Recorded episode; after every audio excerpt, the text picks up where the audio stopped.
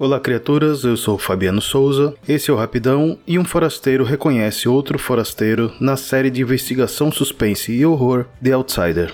Aproveitando o climinha de outubro, onde alguns comemoram o Dia das Bruxas e também que estamos perto de finados e do Dia dos Mortos, resolvi falar sobre essa história que é baseada num livro do mestre Stephen King. Uma criança é encontrada assassinada violentamente num parque da cidade de Flint City, nos Estados Unidos, e após investigações com evidências concretas como exames de DNA, objetos na cena do crime e testemunhas, o professor de inglês e treinador de beisebol Terry Maitland é acusado e preso pelo assassinato. Revoltado com o crime, o detetive Ralph Anderson, responsável pela prisão do Terry, fez com que o ato da detenção fosse bastante público, a prisão aconteceu diante da torcida de um jogo, da esposa e das filhas do Terry, fazendo com que a opinião pública rapidamente se voltasse contra a família do professor. Terry afirma ter um álibi, inclusive com a ajuda de filmagens, de que estava em outra cidade no momento do assassinato. Mas tanto o detetive quanto o promotor, que buscam a reeleição, estão irredutíveis. Essa é uma série de investigação onde a tensão e o suspense crescem à medida que o sobrenatural e o inexplicável se apresentam.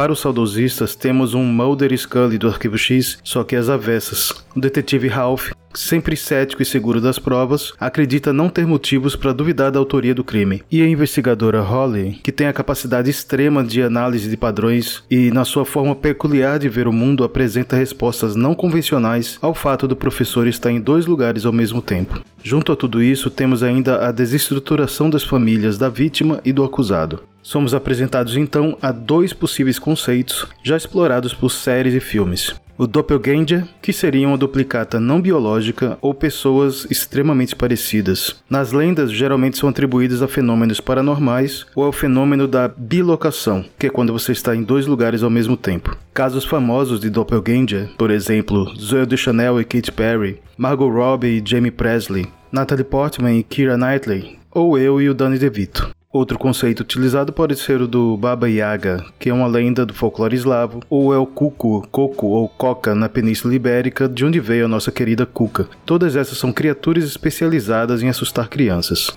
The Outsider fala sobre aceitar aos poucos uma realidade muito bizarra, aos poucos para que a gente não empurre demais a barra da sanidade e ela acabe se quebrando. Nos raros momentos onde surge alguma piada, eu já pensava, vai dar merda, porque é assim que as coisas funcionam, quem ri acaba chorando mas ainda assim são alívios bem necessários, porque os ângulos da filmagem, a posição das câmeras e o foco dão a sensação de estarmos sendo observados. Na montagem, eu gostei bastante da mistura de flashbacks com cenas atuais, fugindo daquela coisa didática ao extremo de colocar data, endereço e CPF do que está acontecendo na tela. E finalmente, apesar de apresentar algumas soluções um pouco corridas, nada invalidou a experiência.